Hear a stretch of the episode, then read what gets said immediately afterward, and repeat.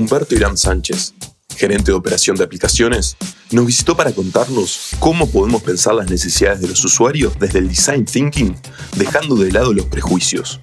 Un episodio para pensar en grande. Bienvenidos a Hablemos de Mobile Marketing, el podcast de Rocket Lab, un espacio donde tendremos charlas mano a mano con profesionales pioneros del mobile marketing con quienes buscaremos simplificar conceptos relacionados al mundo de las aplicaciones que muchas veces nos resultan ajenos o complicados. También compartiremos sugerencias, estrategias y aprendizajes que sean accionables para aplicar en campañas de marketing reales. Selecciona el botón seguir para enterarte de nuevos episodios. Hola Giram, ¿cómo estás? Bienvenido a Hablemos de Mobile Marketing, un placer tenerte aquí con nosotros. ¿Qué tal, Matías? ¿Todo bien? Muchas gracias por la bienvenida y por la invitación. No, de nada, de nada. Un placer, como, como te dije, nuevamente tenerte aquí. Eh, Irán, ¿nos querés contar un poquito de vos, un poquito de tu background? Sí, claro. Este, pues, eh, digo, eh, yo, yo, estudié diseño y comunicación visual. ¿no? Al inicio, cuando recién había terminado mi, mi, universidad, yo tenía la idea de enfocarme a temas este, más como televisión. Sin embargo, justo para obtener el, título de mi carrera, eh, tomé ahí un diplomado relacionado a, temas digitales, ¿no? Páginas web, que en ese entonces era como el boom. Y justo por esa preparación que tuve, eh, de mis primeros trabajos que, que empecé ya mi carrera profesional, estuve muy enfocado a eso, a páginas web, diseño de interfaz de sistemas.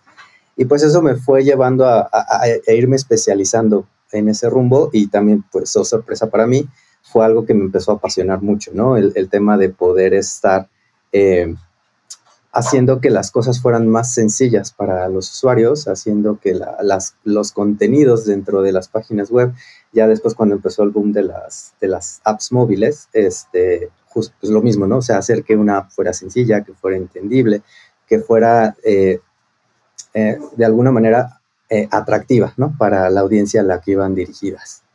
Entonces, eso es un poquito, digo, muy resumido de cuál es este, mi, mi background, ¿no? Este, en este medio. Espectacular, espectacular. Y nos viene buenísimo toda esta experiencia que, que, nos cuentas y que has tenido a lo largo de los años para, bueno, para atacar un poco el tema que vamos a estar hablando en este episodio, que es, bueno, sobre justamente diseño de aplicaciones, ¿no? Pero para eso me gustaría que primero nos comentes de un concepto que, que hemos, estado, hemos estado hablando offline, que es, Design Thinking, ¿sí? ¿Nos puedes contar qué es Design Thinking y en tu experiencia cuál es la mejor forma de llevarlo a la práctica? Sí, este, justo yo creo que es un concepto que, muchos, yo creo que de los que nos están escuchando lo han, lo han oído, lo han leído, artículos, hay mucho material en, Internet relacionado a este tema. Eh, algo que, que, creo que es como muy común es que hay mucha teoría, ¿no? Muchos te dicen, no, con esto vas a innovar un montón, que vas a poder hacer tus, tus apps o, lo que quieras, porque al final Design Thinking es una herramienta que puedes aplicar para cualquier cosa, ¿no? En, sí, justo es un método para generar ideas eh, innovadoras eh, y justo como es, el foco de, de esta herramienta es que todos tus esfuerzos estén centrados en entender y solucionar las necesidades de los usuarios, digamos como que a grandes rasgos esa sería la, definición, es una herramienta que sirve para esto, para poder innovar y mantener el foco en las necesidades de tus, de tus clientes, eh, es aplicable para todo, ¿no? Entonces, este, eh, se ha vuelto así súper popular, pero mucha de esta información justo, pues te habla como teoría, ¿no? Y te dice, no, eh, casos de éxitos y todo eso, pero donde está el hueco es justo, pues, cómo lo llevo a cabo, ¿no? Y es ahí donde eh, creo que es eh, donde pues esta charla igual y pudiera darle un poquito de luz a, la audiencia de, cómo implementarlo, ¿no? Porque justo esta, e, esta herramienta, eh, digamos ya llevándolo como un poquito pues a un campo laboral, si tú eres la persona que va a ejecutar o va a liderar el esfuerzo de, de hacer algo a través de esta herramienta de design thinking, pues justo ahí eh, eh, el challenge que, vas a tener es buscar ese, ese equilibrio entre lo que tú vayas encontrando como necesidades de los clientes, o sea, puedes encontrar un hallazgo, ¿no? Que te diga, ah, bueno, mi cliente quiere tal vez que a través de mi app pueda eh, levantar tickets hacia atención a clientes, ¿no? O sea, porque ellos odian hablar, odian ir a una tienda y entonces preferirían que estuviera montado en una app donde sentado desde mi sala puedo empezar una interacción con, con, con la empresa, ¿no? Entonces, pero ahí justo es donde tú, digo, como ejecutor, tienes que buscar ahí un equilibrio entre que pues esa necesidad sea tecnológicamente factible, ¿no? O sea, que, que dentro de tu empresa tengas la tecnología que pueda proveer esta, esta, esta funcionalidad hacia el cliente, que también vaya alineado a la estrategia del negocio, ¿no? O sea, tal vez el negocio ahorita no está buscando hacer ahorros eh, en ese sentido, ¿no? O sea, tal vez eh, ahorita el foco es otro. Entonces, este, digo, por mucho que ahí salga, pues si no hay como esa alineación con la estrategia del negocio, pues no va a haber forma como puedas fondear tal vez esta necesidad. Y, y, sobre todo, este, que también eh, sí sea algo que pueda entregar valor al cliente, ¿no? O sea, si bien puede ser que haya sido un hallazgo, pero tal vez no es como lo que la mayoría de tus clientes esté buscando, ¿no? Entonces, en ese sentido, tal vez sí le ayude a una porción de tus clientes, pero va a ser chiquita, ¿no? Entonces, hay como que estamos buscando que sea algo que le sea de valor más, a un poquito más escala a nuestros clientes y, y que también justo pueda ser una, una oportunidad como diferenciador en, el mercado en el que estés, que también sí, si esto pudiera marcar una diferencia en, en el mercado, eh, pues adelante, ¿no? O sea, yo creo que te va a ayudar este, eh, mucho. Y, y, algo que sí les quisiera dar como, este, como recomendación es que cuando tengan la idea de llevar a cabo algo a través de Design Thinking, Em, que entremos como con la mente como muy abierta a, no juzgar las cosas que vayamos a encontrar, ¿no? Porque hay muchas veces que caemos en un error en el que eh, sale algún comentario, alguna sugerencia o algo como innovador y entonces empezamos a juzgar, uy, no, es que eso está bien difícil, este, porque pues tienes que convencer a X área, tienes que convencer a bla, bla, bla, y empieza a como identificar muchos obstáculos, pero justo no, o sea, aquí la idea es, se propone algo y en lugar de juzgarlo y empezarle a encontrar como los, los, los no, es más bien ir construyendo, ¿no? O sea, de, ah, bueno, aquí está la idea, ah, yo creo que si lo hacemos de esta manera se vuelve un poquito más viable, ah, yo creo que si lo hacemos esto, entonces se vuelve más atractivo. ¿Sabes? O sea, como ir construyendo sobre lo propuesto y eso, y eso también lo que te permite es eh, como romper con las estructuras pasadas, ¿no? Y empezar a tener un poco más de innovación. Así que 100% de acuerdo. Y te hago una pregunta, ¿cómo identifican esas necesidades de los usuarios para una aplicación? Pues, uh, mira, en, sí, eh, digamos como esta herramienta de Design Thinking eh, se compone por lo general en toda la documentación que, que, que busques, está identificada o segmentada por cuatro fases, ¿no? Entonces, de hecho, le llaman como el doble diamante de oro. Y esto es porque si graficamos más o menos la estructura de las fases de Design Thinking, te da más o menos esa forma, ¿no? De, de, dos diamantes, o, dos, este, sí, dos, diamantes. Eh, y esto es porque eh, se compone por cuatro fases. Una que es este, el discovery, ¿no? o el descubrir. La segunda es este, el, define o design, lo van a encontrar como, como definir o diseñar, la segunda fase. Después la tercera ya es el desarrollo o develop. Y, y, la fase final ya es la entrega o el deliver, ¿no? De hecho, digo, si lo llegan a buscar a veces en inglés, van a encontrar que son las cuatro Ds, ¿no? Porque es este discovery, define, develop, um, delivery. Entonces son como las cuatro Ds que conforman el, el, design thinking. Y, el tema del, del, doble diamante se da porque en la fase de, del discovery, tú empiezas con una necesidad que quieres eh, solucionar a través de design thinking, ¿no? O sea, tu proyecto puede ser, ¿cómo puedo hacer que mi app sea mejor, ¿no? O cualquier cosa, mi página web, mi campaña, lo que tú quieras tratar de encontrar cosas que te ayuden a mejorar eso o a ser más innovador. Tú empiezas con ese statement, ¿no? Quiero mejorar esto. Entonces, en el Discovery, tú vas a recurrir no tanto a tecnologías, ¿no? Como tal cual lo que me preguntabas, son más como recursos. Ahí, cuando empiezas a implementar este tema de design thinking, o sea, no es necesario así que, ah, porque va a haber muchas recomendaciones de herramientas de, eh, no sé, Miro o, cosas de estas que te permiten hacer eh, unos em, como tableros, que es el clásico que lo se ve design thinking, que van pegando post-its y, y, ese tipo de cosas. O sea, esas herramientas te ayudan para la documentación, ¿no? Y, y, como para ir ahí identificando las propuestas. Pero digamos que del punto de partida, como yo lo veo, es justo mirar qué tienes a la mano, ¿no? Yo en algunos proyectos que he ejecutado nos hemos, este, ni siquiera es que agarres y tengas un budget para ejecutar una investigación en ese momento porque puede haber que ya, ya tengas investigaciones previas, ¿no? Algunos ejercicios de investigación que se hayan hecho dentro de tu empresa y eso te sirve este, como base para de ahí empezar a partir, ¿no? Entonces, eh, puedes tener algunas encuestas que hayas ejecutado en algún momento, documentación de ejercicios con entrevistas de usuarios que hayas tenido previamente, eh, codificaciones de, del call center, ¿no? Si es que tu empresa tiene un call center, o sea, ver ahí, o sea, ver por qué hablan el, el, el, cliente de esos, cuáles están quejando o están refiriéndose sobre mi aplicación o sobre el tema que quiero entender ahorita.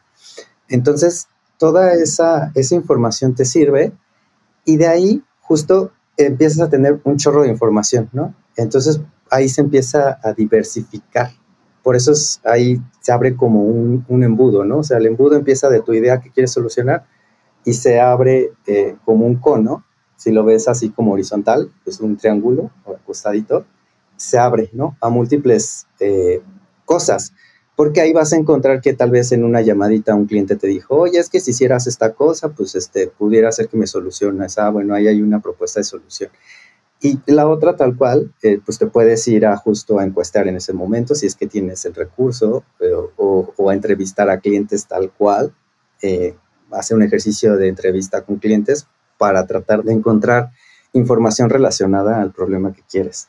Bueno, y todo eso justo en herramientas, como te decía, de estas que te, hay un buen de herramientas que te permiten generar eh, tableros digitales donde puedes ir pegando como post-its virtuales ahí en la computadora y ahora con con lo de la pandemia eso se volvió como una herramienta mucho más útil porque como la mayoría de ellas son colaborativas, nada más es que compartas el link y cada, cada miembro del equipo que esté participando en tu proyecto, pues desde su casa pueden ir viendo o pegando sus post-its, ¿no? En, en, esta herramientita. Y digo, primero ahí justo, ya tienes ahí como tu, tu pues tu cantidad de, de, de información que hayas logrado colectar. Entonces, hagamos el supuesto que tú quieres mejorar tu, tu app, ¿no?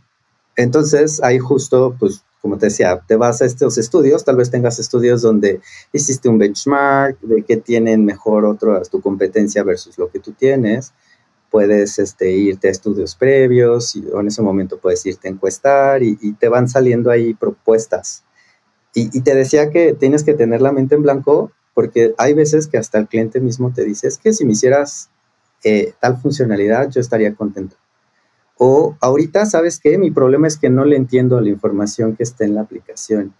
Y muchas veces eh, las compañías caemos en ese error porque eh, hacemos mucho caso a las voces internas.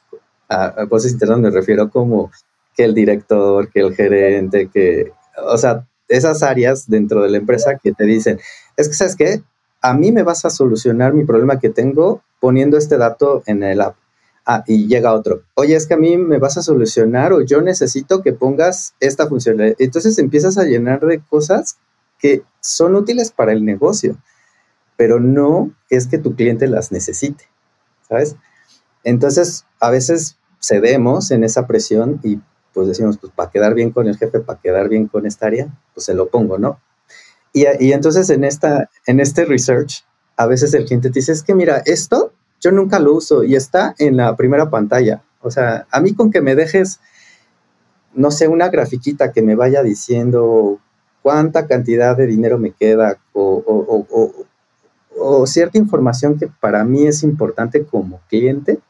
Y entonces muchas veces cuando uno dice, claro, o sea, yo invirtiendo ahí muchos esfuerzos para poner ciertas funcionalidades que el negocio me está pidiendo, pero el cliente no la quiere. O sea, el cliente nada más me dijo, ponme estas tres cositas y yo soy feliz. Está clarísimo, Iram. Pero bueno, en, este, en esta lucha ¿no? que hay entre los features o las funcionalidades que pide el, negocio versus las funcionalidades que pide el cliente, tú mencionaste que hay ciertos estudios, ciertas técnicas, eh, tal vez ciertas métricas que ustedes ven a la hora de decidir si, un, si una funcionalidad o un feature es realmente valioso para el usuario. ¿Nos podrías comentar un poco más de todo, de todo este, este proceso, estas métricas que, que miran? Ahí nos brincamos un poquito, ¿no? O sea, por ejemplo, normalmente el design thinking te digo que empieza con un discovery, que es la información, luego de esa información empiezas como que a filtrarla para sacar lo que tal vez se haga sentido, lo que no, y de ahí se vuelve a algo que converge en el define, por eso se llama define, ¿no? Porque empieza a definir qué de todo lo que descubriste te es de utilidad y de ahí, ya que definiste como cinco o seis cosas que son de utilidad que vas a trabajar, viene lo del desarrollo, el develop, donde normalmente ahí desarrollamos prototipos, ¿no? donde empezamos a, a, este, a prototipar de cómo podría quedar el flujo, cómo podría quedar la solución de lo que estamos buscando. O sea, ahí, por ejemplo, se hacen normalmente este, entrevistas a profundidad con clientes hay, agencias que te, que te, apoyan a, hacer esto. Este, normalmente se reclutan entre 10 y 15 personas. Eh, uno que está liderando la investigación, pues entrega un brief, ¿no? Donde dices, este, pues mira, quiero, e, este es el prototipo que quiero testear y necesito que tal vez este, parte del, de, la, de, la, audiencia que reclutes, pues pueda ser personas adultas, jóvenes, eh, personas con poca experiencia digital, con mucha experiencia digital. Haces tu mix de, la audiencia que pudiera servirte y eh, testeas, tal cual. O sea, les explicas normalmente a la agencia, este, oye, mi prototipo pues funciona más o menos así, este es el flujo, ¿qué quiero saber? Ah, pues quiero saber si las etiquetas que estoy poniendo les son, les son claras, ¿no? Es decir, si la forma en la que estoy nombrando tal vez un campo que necesita llenarme el cliente, eh, o el texto que le estoy poniendo para explicarle cómo funciona este nuevo producto que estoy tratando de poner, este, le es claro, si el flujo le es fácil. Por otro lado, te quería consultar, una vez que ya hemos realizado, digamos, ¿no? todo este proceso, digamos, de diseño, desde que iniciamos de Design Thinking, identificamos esa oportunidad de mejora, hemos eh, hablado, digamos, con estas empresas que nos ayudan a, testear, digamos, con usuarios reales el, producto o el, prototipo y ya hemos seleccionado este prototipo para ponerlo en práctica. ¿Cómo sabemos que esa actualización de la aplicación que realizamos fue bien adoptada por los usuarios? ¿Qué métricas ustedes eh, están revisando de uso más allá de que no haya uninstalls o, o de que se deje de usar la aplicación? Eh, ¿Hay algo adicional que miran como, no sé, reviews en los stores o, algo extra que tal vez nos estemos perdiendo? Eh, sí, algo básico justo es esa voz del cliente, que normalmente la voz del cliente te, la puedes obtener a través de los reviews directos en las stores o a través si tienes un call center, si, si empiezan a hablar y, o sea, que se quejan de que que el producto tal vez ya no funciona como antes o cosas así, ¿no? Ahí es algo. Pero digo, normalmente las tres métricas básicas que se pudieran tomar en cuenta cuando haces este tipo de mejoras eh, pueden ser tres, ¿no? Las básicas. Una es este, medir la, efectividad o la eficiencia de tu, este, perdón, la, efectividad de, tu, de tu cambio.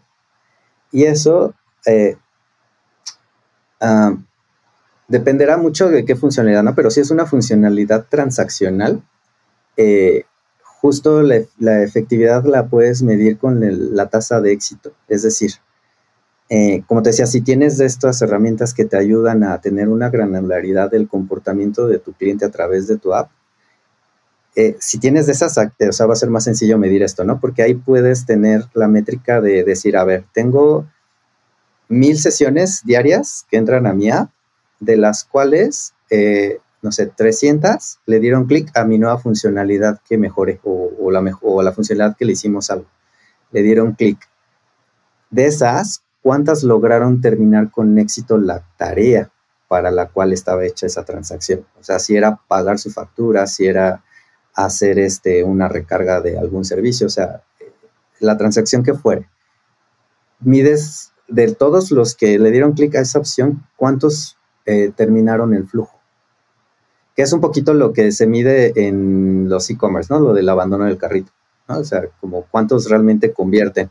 Entonces, algo parecido es esto, o sea, de ahí vas sacando tu porcentaje. Si ves que está súper bajo, es que hay un problema, ¿no? O sea, ¿por qué no todos concluyen su, su transacción? ¿No? Y tal vez prefieren hacerlo por otro canal, o sea, hay algo ahí, ¿no? Mal, que todavía quedó. Pero si empiezas a ver que tu tasa de éxito empieza a incrementar, pues quiere decir que, que le diste, ¿no? O sea, la hiciste más fácil, la hiciste más, este, más confiable, o sea, porque algo cuando, algo que sí es bien cierto, cuando involucra dinero en medios digitales, todavía hay mucha gente que le tiene desconfianza, ¿no? O sea, la pandemia nos ayudó a, forzar a, la, a, la, gente a que confiara en estas transacciones, este, pues, que involucran dinero a través de canales digitales, ¿no? Porque previo a pandemia como que sí había un gran porcentaje de la población que le tenía mucha desconfianza a esto, pero digo, la pandemia nos ayudó mucho a, incrementar esta adopción. Entonces, este, te decía una, una es la, efectividad que puede ser con el, bueno, que normalmente se mide con la tasa de éxito. Y, y la otra es este, la eficiencia, ¿no? O sea, ¿qué tan rápido hace eso? O sea, si tal vez eh, lo hace en X segundos, pues quiere decir que también tu flujo fue súper rápido y, y súper bien lo hacen, o sea, la primera. Y o si se tardan mucho, hay algo que, o sea, si bien la concluyeron con éxito la actividad, pero si el tiempo entre que la inician y la terminan es muy largo, pues ahí te está dando señales de que hay algo que no le queda tan claro al cliente, que le toma unos segundos entender cuál es el siguiente paso que tengo que hacer o se confunde, ¿no? Entonces, este... Sí, es un tema a revisar seguro. Ajá, eh, exacto. O sea, porque le invierte tiempo a aprender, ¿no? O sea, como que le invierte tiempo a, tengo que pues leer, entiendo y ya después ejecuto. Entonces, ahí tienes que buscar algo en otra pantalla o algo por el estilo, entonces ahí tú tal vez tienes que disponibilizarle la información bien para que pueda hacerlo de la manera más rápida posible. Sí, me parece que tiene mucha lógica lo que dices. Exacto. Este, y algo, pues es este, y el tercero es la satisfacción. No, que hay, pues digo, muchos igual están más familiarizados con el tema del NPS, este, pero justo son estas encuestitas, ¿no? Donde le, puedes mandar este, encuestitas a los clientes de, oye, este, vimos que hiciste X transacción en nuestra app, ¿nos podrías regalar feedback? Y normalmente son tres preguntitas de, ¿recomendarías este, esta funcionalidad a alguien más? ¿Fue fácil hacerla o no? Y, este, y yo, la tercera pregunta normalmente es algo abierto, donde pues dinos por qué nos diste la respuesta anterior. Que las dos respuestas anteriores normalmente pues van entre el 1 y el 10, ¿no? Donde uno es, este, no lo recomendaría o no fue nada fácil y el 10 es súper fácil o sí lo recomendaría. Y esa es la otra forma como de medirlo, pero digo, estas son como las tres básicas, pero mm, en sí, eh, pues también puedes usar KPIs que estén como, como decía al inicio, ¿no? Alineadas al negocio. O sea, si tal vez este, tu KPI que tú quieres abarcar a través de esta nueva funcionalidad o esta mejora que hiciste fue incrementar ingresos en, en pago de factura, pues ahí está tu indicador, ¿no? O sea, si estás incrementando o estás captando más ingresos a través de tu app de, de este pago de factura, pues pues ahí te está indicando que va bien, ¿no? Si te estás quedando igual como venías antes, pues, mm, pues como que no sirvió tu mejora.